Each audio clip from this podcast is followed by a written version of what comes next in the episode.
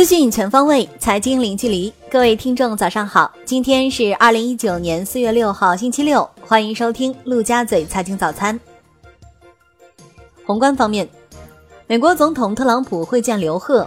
刘鹤表示，双方经贸团队进行了富有成效的磋商，特别是在经贸协议文本等重要问题上达成了新的共识。特朗普表示，双方经贸磋商已经取得巨大进展，希望双方经贸团队再接再厉，抓紧解决剩余问题，争取早日达成一个全面历史性的协议。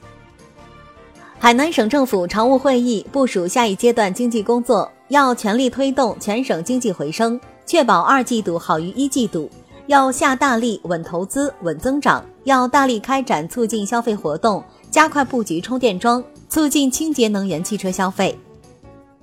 深圳光明科学城空间规划纲要获批通过，纲要提出要把光明科学城打造为深圳未来加强基础科学研究、提升源头创新的核心引擎。国内股市方面，中国证券业协会数据统计显示，截至四月四日，投资顾问人员数量达四万六千五百九十五人，与去年同期相比增加逾五千人，增幅高达百分之十三。而证券经纪人数量下降明显，一年之内减少逾八千人，降幅为百分之九。保荐机构跟投机制成为科创板的一大新举措，券商跟投比例大概率会是百分之二至百分之五。业内人士表示，券商跟投机制考验投行的定价能力，而且也对另类投资资本金提出了更高的要求。近期已有多家券商密集融资近千亿元。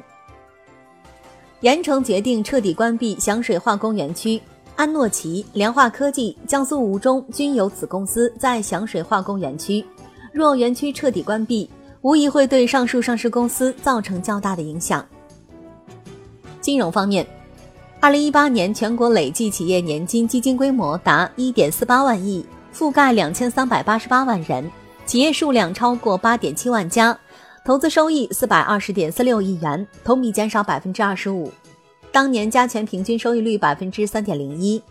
截至二零一八年末，投资管理企业年金资产在千亿以上的机构有三家，都为保险系，合计份额超过百分之四十一，市场集中度略有提升。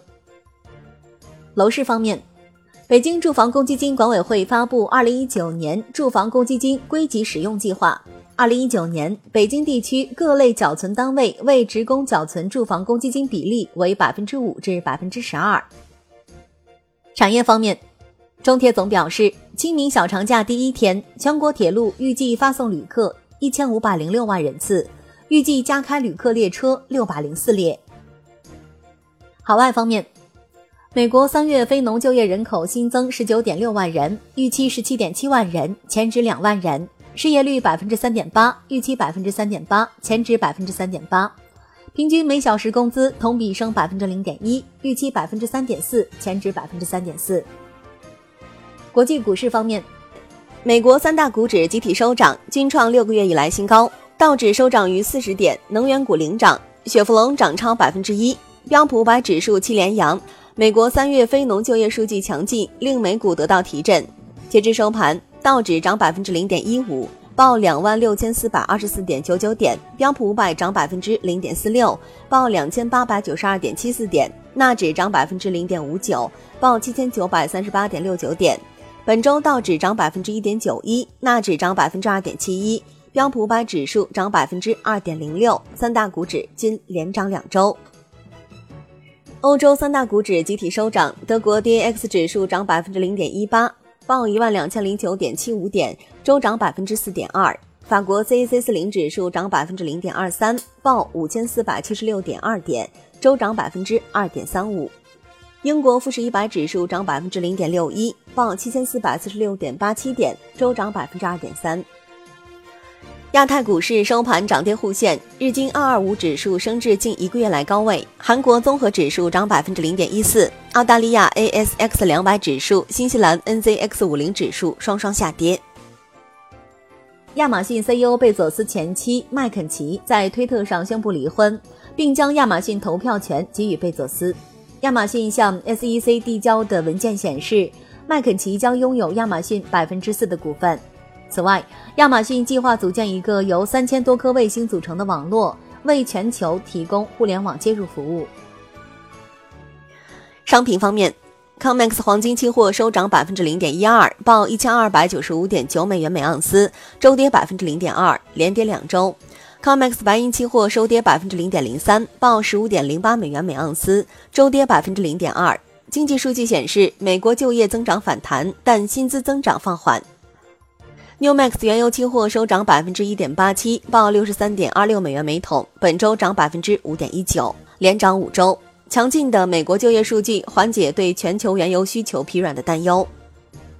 伦敦基本金属多数收跌，LME 七铜跌百分之零点八三，报六千三百九十七点五美元每吨。；LME 七锌涨百分之零点七九，报两千九百二十美元每吨。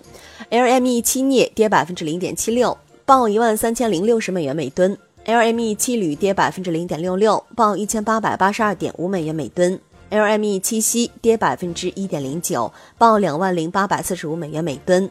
LME 七千跌百分之零点三五，报一千九百八十七美元每吨。债券方面，山东省一季度累计发行政府债券八百一十一点九亿元。外汇方面，印度央行称，截至三月二十九日当周，印度外汇储备为四千一百一十九点一亿美元，此前一周为四千零六十六点七亿美元。好的，以上就是今天陆家嘴财经早餐的精华内容，我是亚丽，我们下期节目。再见。